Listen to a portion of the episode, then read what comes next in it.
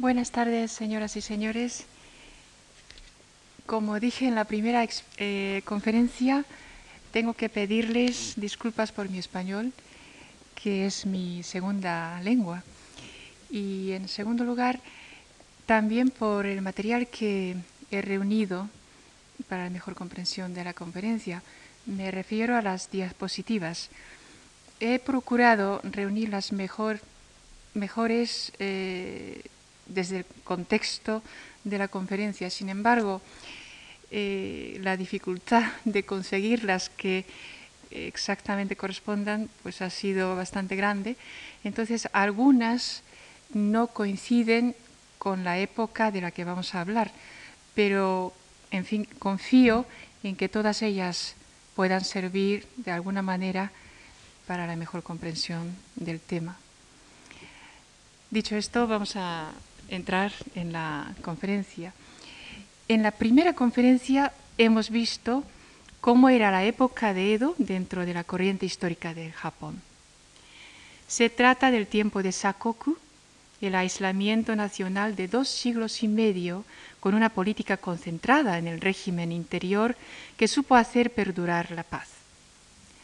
Esta paz precisamente fue la que aseguró la evolución de la economía interna y el enriquecimiento de las clases comerciantes y agricultoras. Supuso la aparición de la burguesía, elemento indispensable, según los ejemplos occidentales, para el nacimiento del capitalismo. En otros términos, fue el momento en que la transición de la política nacional pasó desde la principalmente agrícola hacia la comercial. Cuando hablamos de los elementos característicos de la cultura japonesa, nos damos cuenta inmediatamente de cuántas cosas tienen su origen en el periodo Edo. Y si no es el origen lo que encontramos, hay un fenómeno de secularización y popularización de la cultura antigua que hasta entonces nunca había tenido tal magnitud de aceptación por parte de las masas.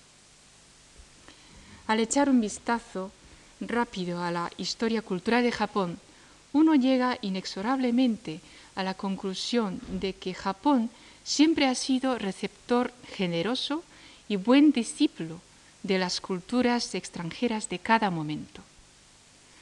Podríamos citar como ejemplos los caracteres chinos que llegaron con los libros del budismo a principios del siglo V y su filosofía y sabiduría, las artes coreanas, la cultura occidental llamada Namban y el catolicismo, etc. En fin, necesitaremos una larga lista para completarlo. Eh, ¿Podrían poner la primera diapositiva?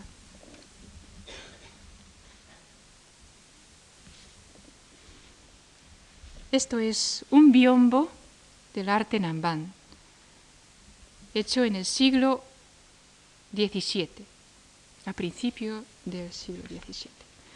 A propósito de Namban, palabra que posiblemente no les suena, debo decirles que era la denominación que los japoneses del siglo XVI otorgaron a los portugueses y a los españoles que venían de Macao, Manila, etc. Literalmente significa bárbaros del sur. Las facciones de gente occidental con ojos muy abiertos y nariz grande y encima con su piel cubierta de pelos por todas las partes, ¿cómo no les iba a impresionar si ellos tenían todo lo contrario? En esta época nació el arte Namban que abarca desde las pinturas en grandes biombos como este a objetos de laca, muebles y hasta cerámica.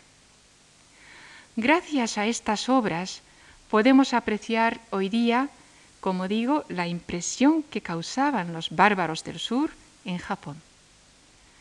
Para conocer algunas obras maestras de este arte, no tienen ustedes que viajar tan lejos como hasta Japón. Los tienen al lado de ustedes, en Portugal. La Fundación Gulbenkian de Lisboa posee una colección importante de arte Namban. Decíamos que la cultura japonesa ha ido forjando su identidad autóctona bajo un continuo baño de influencias extranjeras.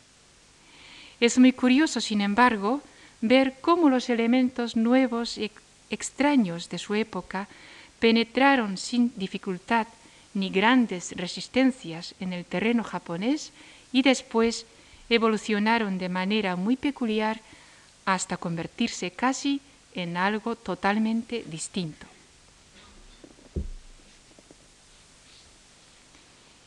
Este es un manuscrito imperial del siglo VIII, hecho por una emperatriz que se llama Komio. Tomaremos el ejemplo de, ejemplo de kana.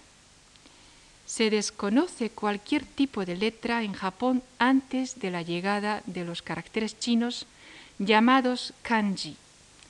Kanji literalmente quiere decir las letras de la dinastía Han de China.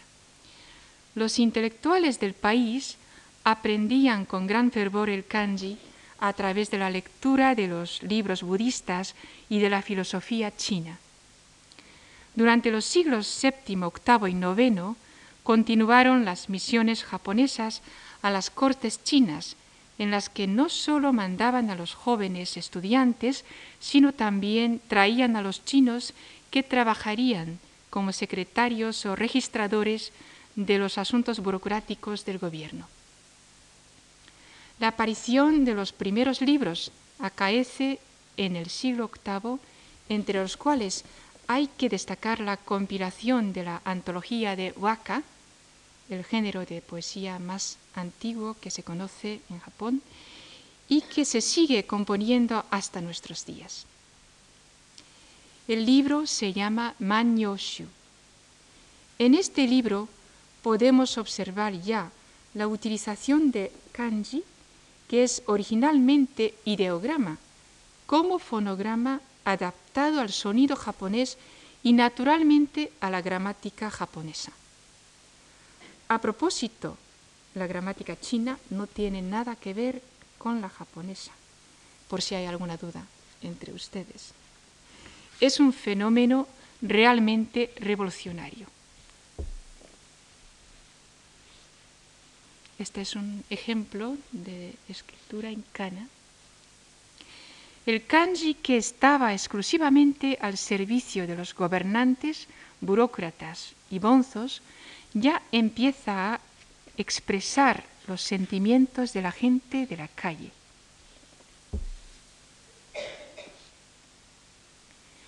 Un ejemplo de waka escrita en kana. Esto es una obra de Hongami Koetsu del siglo XVII.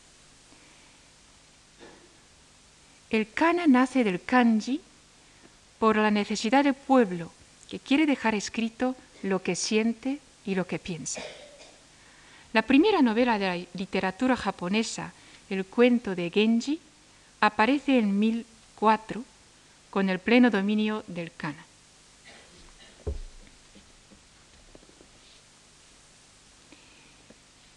Esto es un emaki, quiere decir un rollo horizontal de la pintura, cuyo tema es el cuento de Genji. El cuento de Genji lo escribió una dama de compañía de la corte imperial, Murasaki Shikibu. Sabemos que el kana entonces se consideraba como letras para las mujeres y los hombres intelectuales utilizaban aún oficialmente el kanji.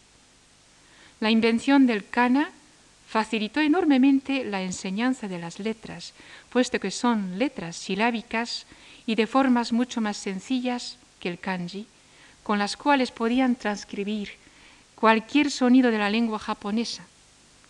¿Quién podía imaginar tal conversión del kanji al pisar la tierra japonesa?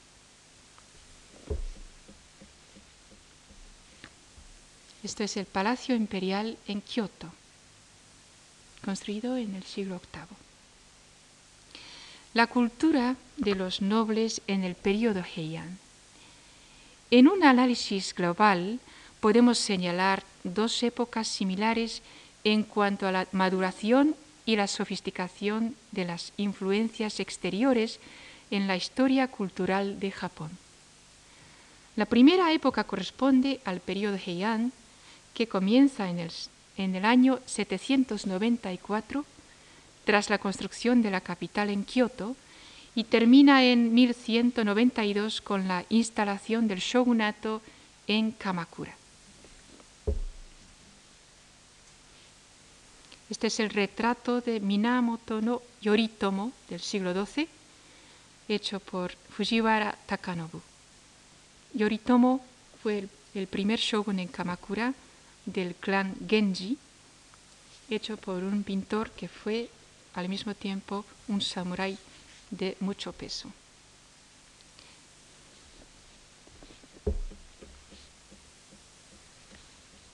Esta es la puerta grande del templo Todaiji, construida en el siglo VIII también.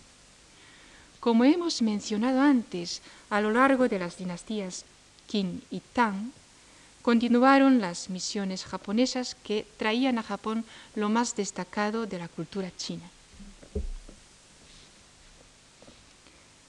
Es una imagen de Buda del templo Tosho Daiji, más o menos en la misma época que esa puerta que acabamos de ver fue construida. Venían los bonzos eminentes y se construían templos como Todaiji con la imagen del Buda a una escala nunca vista en nuestro país. La gran Buda de Nara, en el templo Todaiji, mide 16 metros de altura y hecho de cobre. Al terminar el envío oficial de estas misiones en el siglo IX, que coincide con el debilitamiento de la dinastía Tang, todo lo que aprendieron los japoneses empezó a moldearse según la naturaleza y el gusto de la clase noble de Heian. Esto es un palacio llamado Byodo Inhodo en Uji, cerca de Nara perdón, Kioto. La formación, pues, de una cultura autóctona así se consolidó por manos de los ricos aristócratas que disfrutaban de su poder sobre el país y cantaban en una vaca, comparándolo con la luna llena que nunca menguaría. Su mundo era muy reducido, cerrado y decadente, pero altamente sofisticado. La segunda época de la formación cultural de Japón la encontramos precisamente en la de Edo. Se produce la situación política de aislamiento total tras una experiencia única de contactos apresurados e intensos con la cultura occidental. En la primera conferencia examinamos las razones y circunstancias históricas que sirvieron para la toma de decisión de esta política.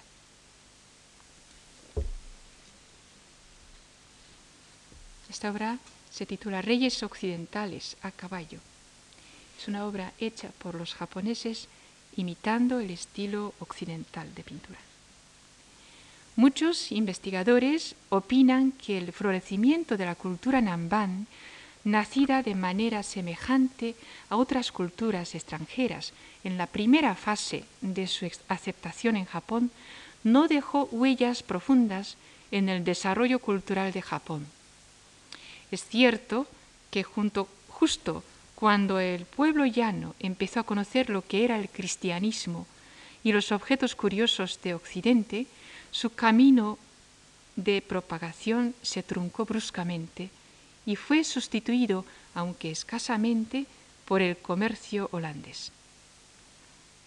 Como consecuencia del olvido y lo que vino después con gran fuerza de influencia, que dejó marcado el respeto e incluso la adoración por, por los países desarrollados de Occidente, la historia mundial contada principalmente por los ingleses y franceses obcecaba la visión de los japoneses. Hasta hace poco, la imagen de España en Japón carecía de su gloriosa historia y salvo un pequeño número de investigadores, no se paraban en saber el verdadero papel que jugó España en la historia mundial. No obstante, por otro lado, la cantidad de palabras que entraron del portugués y el español en la lengua japonesa en aquella época deja sorprendido tanto a los españoles como a los japoneses de actualidad. Podríamos citar algunos ejemplos. Vidro, vidoro en japonés, viene de vidrio. Meriasu viene de medias, que se refiere a una especie de tela de punto en Japón. Kopu viene de copa. Eh, nosotros con kopu nos referimos a, un vaso de cristal. Kappa viene de capa. Es una palabra que eh, poco a poco mm, se va desapareciendo. Eh, se usaba un poco más antes. Se refiere a una especie de impermeable, pero en forma de capa española. Pan viene de pan. Castela, que viene de bolo de Castilla. Es un bizcocho dulce que tenemos en Japón y hoy día creo que es difícil encontrar lo mismo en Castilla. Y tempura viene de tempora, la época en que no se podía comer la carne. De ahí el plato de pescado y verdura frito. Juban viene de jubón en español, pero de portugués jubón. Juban es eh, la parte interior, la ropa interior del kimono. Y también existe otra palabra que viene de la misma palabra, jubón o jubón. Nosotros llamamos los pantalones zubón. Y también Inglaterra en Japón se llama igirisu, que viene de inglés, que algún español o portugués llamaría a un señor inglés inglés y al oído es japonés se quedó como igirisu, etc. Como se puede comprobar, la influencia de Namban echó su raíz profunda en muchos aspectos de la vida cotidiana de Japón. Es una taza de té de tipo chino. Aún reconociendo la osadía de decirlo, ya que nadie lo ha señalado hasta ahora, en mi opinión, incluso algunos movimientos idénticos de la ceremonia del té con la misa católica no pueden ser totalmente producto de una pura coincidencia. Si ustedes han tenido la oportunidad de ver alguna vez oficiar una ceremonia del té, se habrán dado cuenta de su serenidad y profundidad que deja a uno en un estado de entrega espiritual total. En tiempos antiguos, muchos de los samuráis que se iban al campo de batalla asistían a una ceremonia del té como si fuera un rito religioso que recibir. Es obvio que Senno Rikyu, el verdadero fundador de esta ceremonia, nacido en 1522 y muerto en 1591, vivió todo el periodo de asimilación de la cultura católica traída por San Francisco Javier en 1549.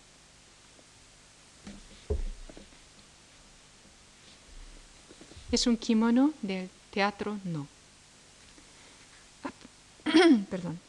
Aparte del elemento decisivo a mi modo de ver, que era el primer contacto de Japón con el occidente, se le atribuye al periodo Edo el origen de muchos otros rasgos llamados típicamente japoneses.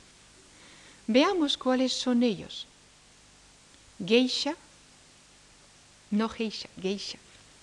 Kimono, sushi, tempura, koto, el arpa horizontal, shamisen, haiku, religión zen, ceremonia del té, kabuki, joruri, etc. Naturalmente sería forzarlo indebidamente buscar el origen de todo lo que se nos ocurre como japonés en esta época. Sin embargo, es de reconocer que si el origen no radica en este periodo, por lo menos su popularización y divulgación se llevó al cabo durante estos siglos. La cultura clásica nacional que se consolidó en el periodo Heian se quedaba en aquel entonces aún limitada en la clase noble y la secularización de sus principales elementos tuvo que esperar la llegada del tiempo de estabilidad y maduración de la conciencia popular, es decir, el periodo Edo.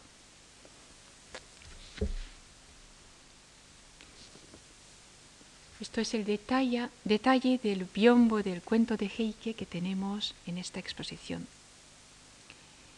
El conocimiento de obras clásicas tales como Heike Monogatari, quiere decir el cuento de Heike, obra épica del clan Heike, o el cuento de Genji, ya eran patrimonio literario compartido por todo el mundo. El biombo, cuyo tema es el cuento de Genji, que también tenemos en esta exposición.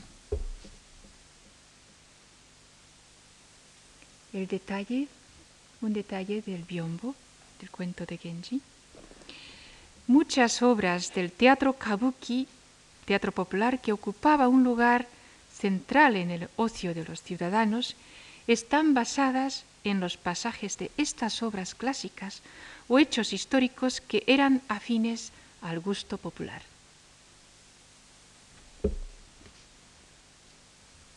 Veamos un ejemplo.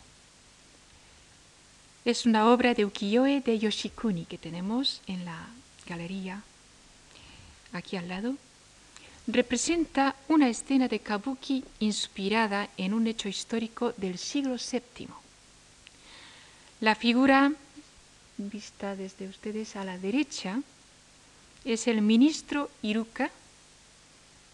Iruka en japonés eh, quiere decir también eh, delfín, es un juego de palabras. Representa un personaje histórico que se llamaba Sogano Iruka, un político impopular por su despotismo.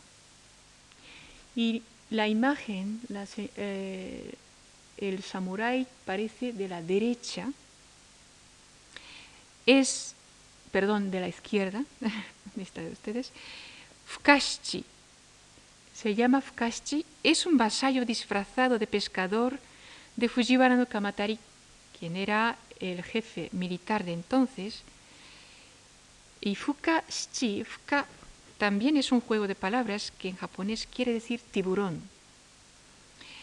Y este fue mandado por Fujiwara no Kamatari, su jefe, que le matara a Sogano Iruka. Era un complot que organizaron tanto Fujiwara no Kamatari como el príncipe imperial Nakano Oeno Oji. Y esta obra de la época de Edo, basada en una escena de Kabuki, está inspirada en ese hecho histórico del siglo VII.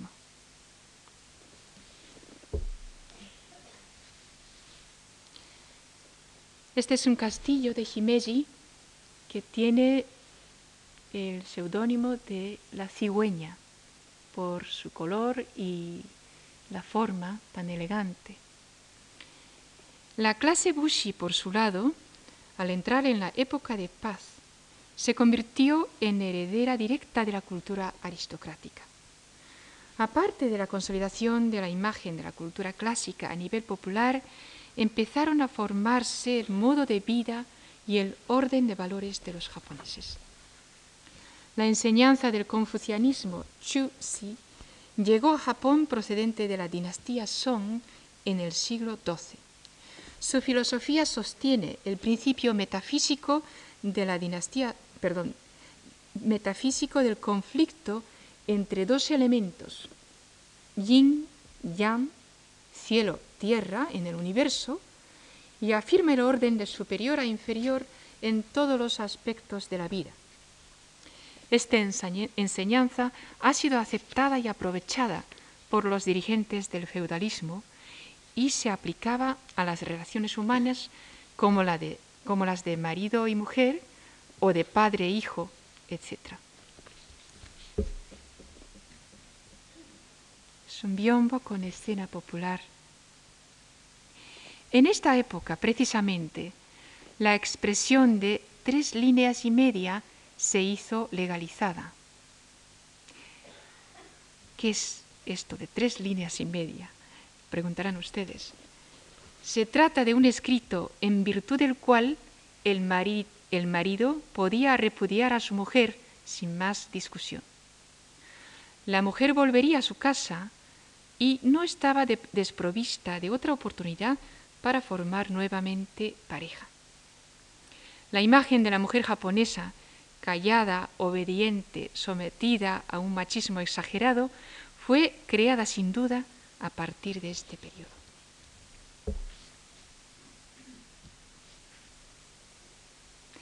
Esto es una parte del biombo mm, con una imagen femenina de la época de Nara, en el siglo VII. En la historia antigua de Japón, aparte de la mitología que otorga el poder del sol a la diosa Amaterasu, la mujer disfrutaba de derechos bastante equilibrados con los del hombre. No hay más que ver el número de emperatrices regentes que hubo en aquella época. Pero, en fin, dejaremos el tema para otra ocasión. Esto es el, panteón del Shogun Ieyasu en Nikko, construido en el siglo XVII. La enseñanza del confucianismo Chusi fue la filosofía ideal para el régimen feudal de los Tokugawa. Era la base de los estudios oficiales que el shogunato dictaba y la publicación de textos oficiales sirvió en gran medida para su popularización. En esta misma época hubo un intento de unificar la filosofía china, el shintoísmo y el budismo en una misma cosa, fenómeno que fue impulsada por los gobernantes como una medida eficaz de política interior para consolidar el dominio absoluto del shogunato. Actualmente, con frecuencia sorprende a los extranjeros la existencia de un símbolo sintoísta dentro de un templo budista o viceversa. Fue producto de una política religiosa que se prolongó prácticamente hasta la restauración de Meiji.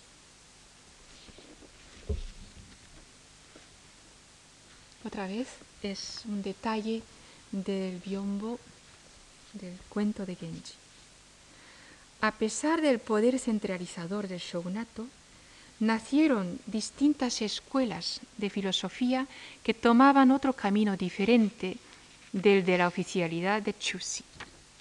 En el siglo XVIII, Motori Norinaga, hijo de un comerciante de algodón y médico de profesión, perfeccionó el Kokugaku, la Escuela de Estudios Nacionales. En sus libros, él defiende los valores autóctonos de la vida japonesa, liberándose de las enseñanzas y moral extranjeros. Norinaga hacía ver cómo los sentimientos verdaderos de los seres humanos son los fenómenos más naturales de la vida y es lo que debemos apreciar. Su teoría literaria sobre la obra cumbre de la literatura japonesa, el cuento de Genji, sigue siendo todavía el punto de partida para la crítica literaria contemporánea en Japón.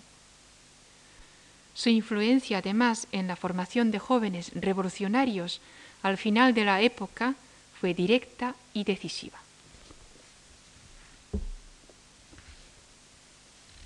Es un biombo del bosque de pinos hecho por Hasegawa Tohaku de la época Momoyama. La religión zen, que hoy día atrae a muchos extranjeros, se puede considerar un buen ejemplo de la japonización del elemento exótico. La cultura de Bushi o samurái en general se considera que está muy cercana a la religión zen.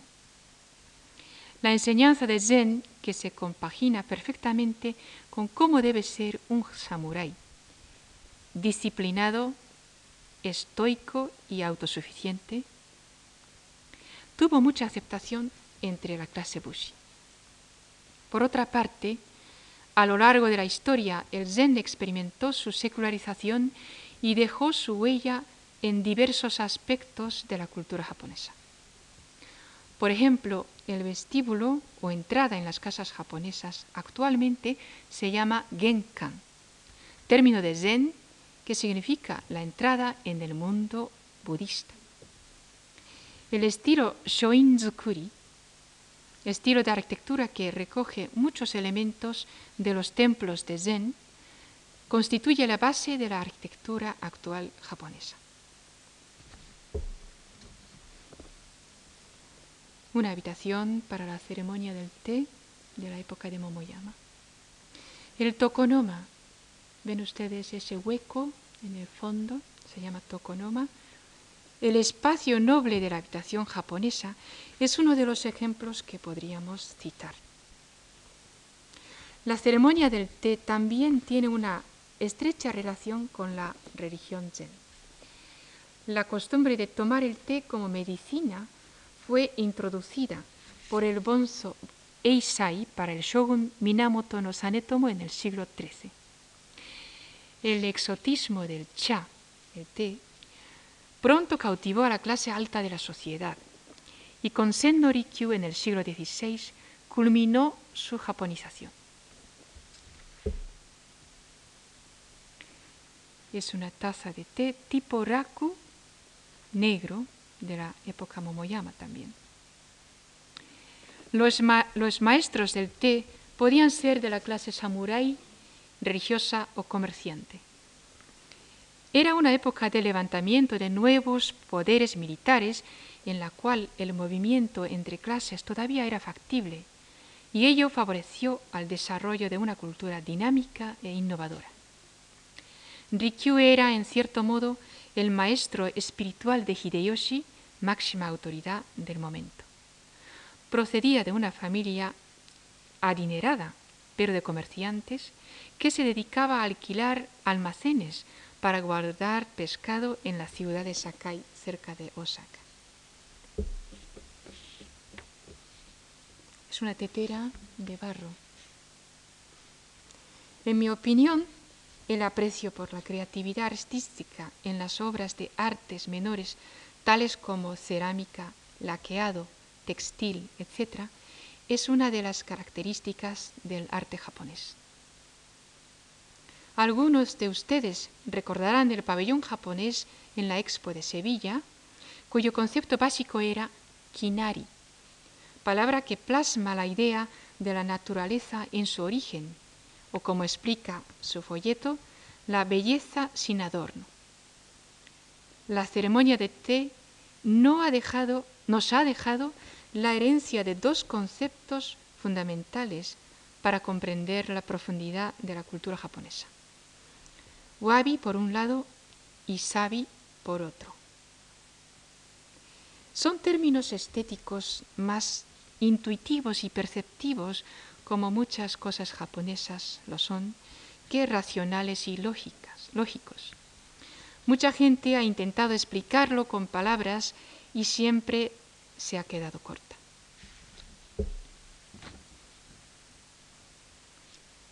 Esta imagen es representa el Kakejiku, obra de Miyamoto Musashi. Eh, algunos de ustedes habrán leído la novela de eh, Musashi. Eh, está en español, me parece, ya traducido de francés.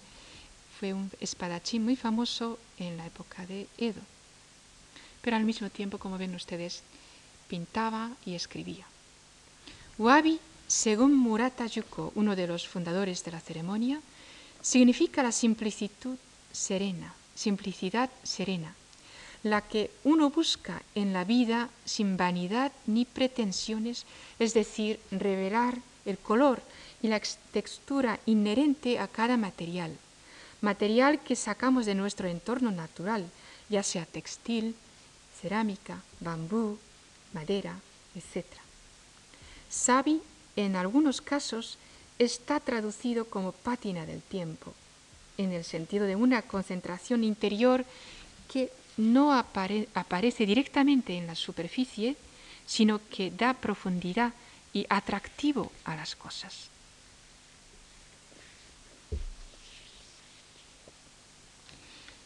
Es un kimono tipo kosode con flores del cerezo. Quizá el waka de Fujiwara Ietaka, que solía mencionar Rikyu, sirva para ilustrar mejor estos conceptos. Dice, Hana onomi matsuran hito ni yamazato no yukima no kusa no haru o misebaya. Las personas que esperan solo las flores de la primavera me gustaría llevarlas para apreciar las hierbas suaves que empiezan a nacer aún entre las nieves, pregonando la llegada de la estación. En fin, para comprender Wabi y Sabi necesitaremos ver muchas exposiciones como la que tenemos en estas galerías, ya que son dos términos que representan la esencia del arte japonés. En este sentido, no se puede olvidar el papel que ha jugado la ceremonia del té en la historia artística de Japón.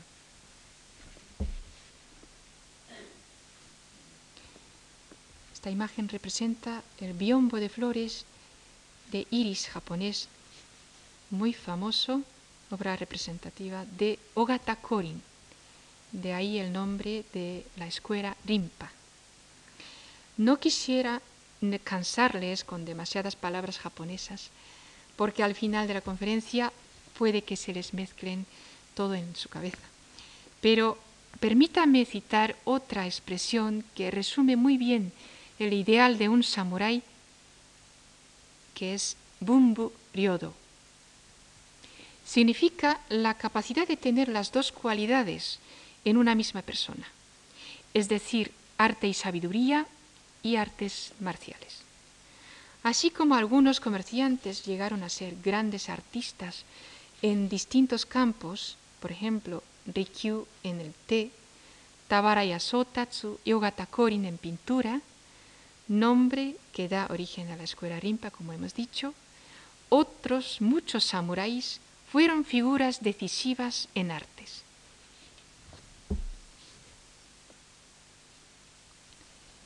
Ah, perdón, me parece que... A ver, ¿puedes seguir? Sí. Es una obra de Kano Mitsunobu de la época Momoyama.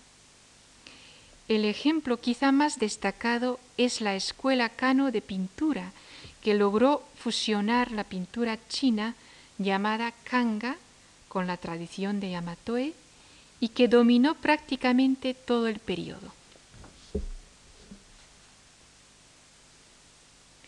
Otra obra de la escuela Kano, de Kano Tanyu en la época de Edo. Sus miembros se consideraban pintores oficiales del shogunato el cargo que, se, heredaba y se les consideraba samuráis y respetables, respetables por su arte. Otro ejemplo en esta línea que no hemos de olvidar es la figura de Kobori Enshu. Es la imagen de la casa que acabamos de ver, dos anteriores a esta.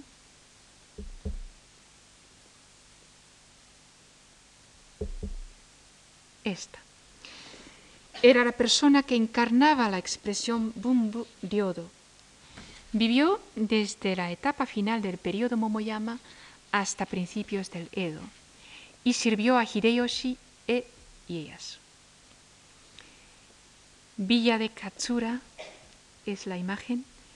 Se le conoce más como arquitecto y diseñador de la villa de Katsura y de su jardín, que tanto impresionaron a Bruno Tauto, influyeron sobre muchos arquitectos contemporáneos.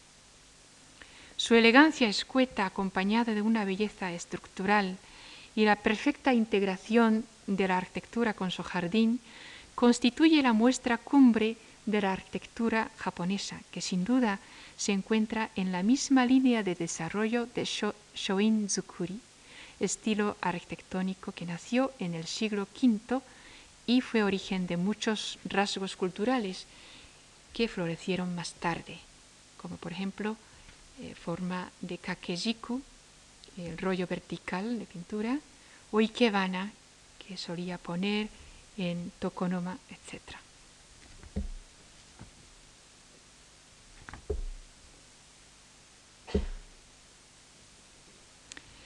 Es una taza del té también, llamado dohachi, Enshu, aparte de esta fama que se le atribuye, era maestro del té, que contó con centenares de discípulos y al mismo tiempo fue fundador y creador de distintos hornos de cerámica. Es una caja de laca makie que se llama Yatsuhashi de Ogata Korin. Como ven, la interacción de las clases sociales en el mundo de las artes se producía con total naturalidad y sobre todo el amor por el arte de la clase samurái sirvió en gran medida para que las artes recobraran el respeto y el aprecio de la sociedad.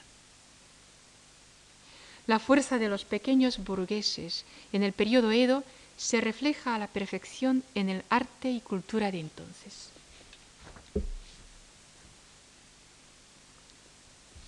Es una imagen de la serie llamada 53 estaciones del Tokaido de Hiroshige, que ustedes habrán visto en esta galería. En la literatura del periodo Edo, no podemos dejar de mencionar el florecimiento de una nueva forma de poesía, haiku.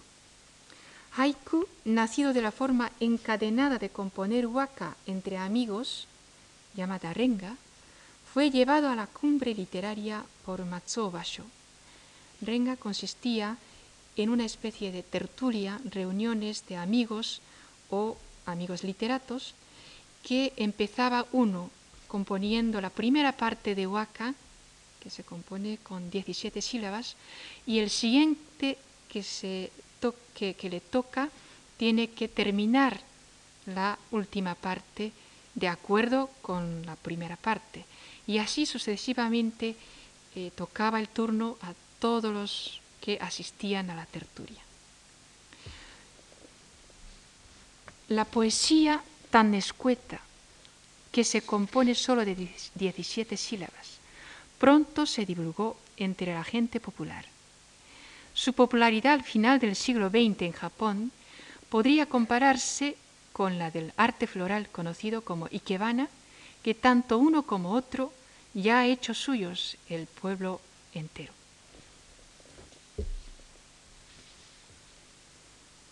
Es una obra de ukiyo-e. Se trata de un puesto de té de Suzuki Harunobu. Dentro del mismo marco literario aparecieron también cuentos costumbristas basados en la vida cotidiana de los ciudadanos llamados ukiyo-zoshi. Se preguntarán ustedes si esto tiene algo que ver con ukiyo-e. Ciertamente, ukiyo es el término que abarcaba la vida y las costumbres populares de entonces. La figura central del género ukiyo-zoshi es Ihara Saikaku, con sus obras que reflejan fielmente la pena y el placer de la gente corriente. Entre ellas tenemos en español Hombre lascivo y sin linaje, con la traducción del profesor Antonio Cabezas. Como dije en la primera conferencia, merece recordarse de la divulgación de estas obras literarias se basaba en el nivel alto educativo de la gente que sabía leer y disfrutar de la lectura.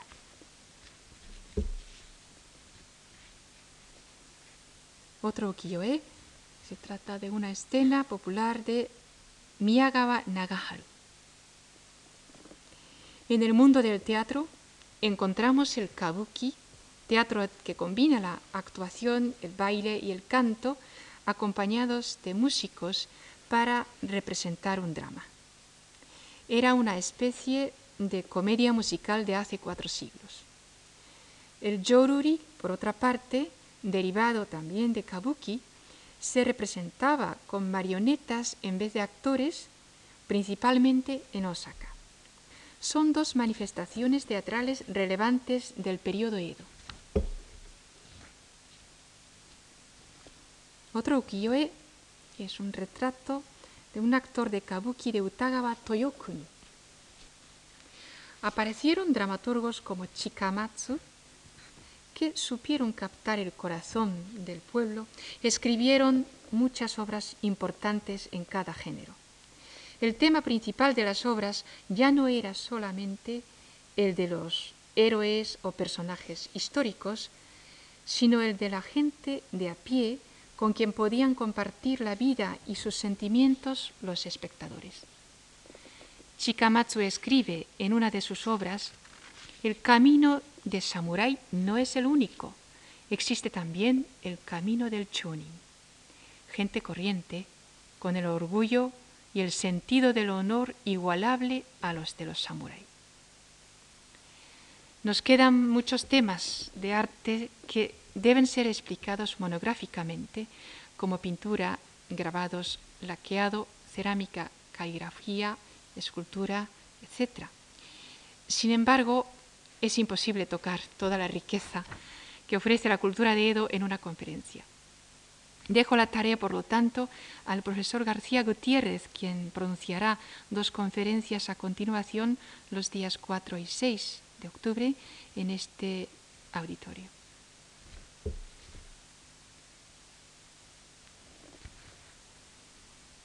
La lavandería de Tori Kiyonaga.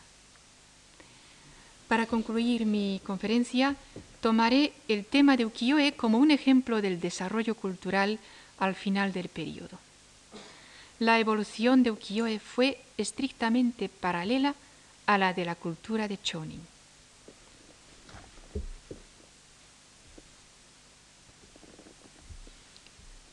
Es otro ukiyo-e, mujer frívola de Kitagawa Utamaro. En medio del disfrute de una paz tan prolongada, la conciencia de la gente popular respaldada por un nivel de cultura y riqueza, no pudo tener una evolución natural como la que se esperaría en un plazo de tiempo tan razonable. El régimen feudal de Tokugawa, que mantuvo una centralización absoluta del país, y la moral clasista muy controlada por la sociedad, sometían a los chonin a una continua frustración. El ukiyo-e alimentándose de una cultura popular casi pasada de madurez al final, demuestra a veces una libertad desmesurada de expresión y el aspecto decadente que esa sociedad permitía. Famoso Kiyoe de la serie de, los, de las 36 vistas del monte Fuji. Esta frustración al llegar el momento de camino al final del periodo, encontró por fin su camino de escape y por eso mismo podríamos decir que la modernización del país se logró a un ritmo sorprendente. Precisamente en este sentido, la época de Edo fue un periodo decisivo para comprender el crecimiento y el desarrollo de la identidad japonesa actual. Al contrario de que se decía solo hace 20 años, se detecta actualmente un interés amplio y profundo sobre el periodo Edo. El fervor y la devoción que sentían los japoneses por la cultura occidental en el periodo Meiji hicieron que la época anterior fuera infravalorada desde el punto de vista histórico. Sin embargo, como hemos visto en esta conferencia, el descubrimiento del ego de los ciudadanos en el periodo Edo reclamaba un cambio de la sociedad y una libertad de desarrollo económico. Me, atrevería a decir que tanto el nivel cultural del pueblo como la conciencia política nacional estaban maduros al final del periodo para arrojarse sin mirar nunca atrás a la revolución de Meiji. Muchas gracias por su atención.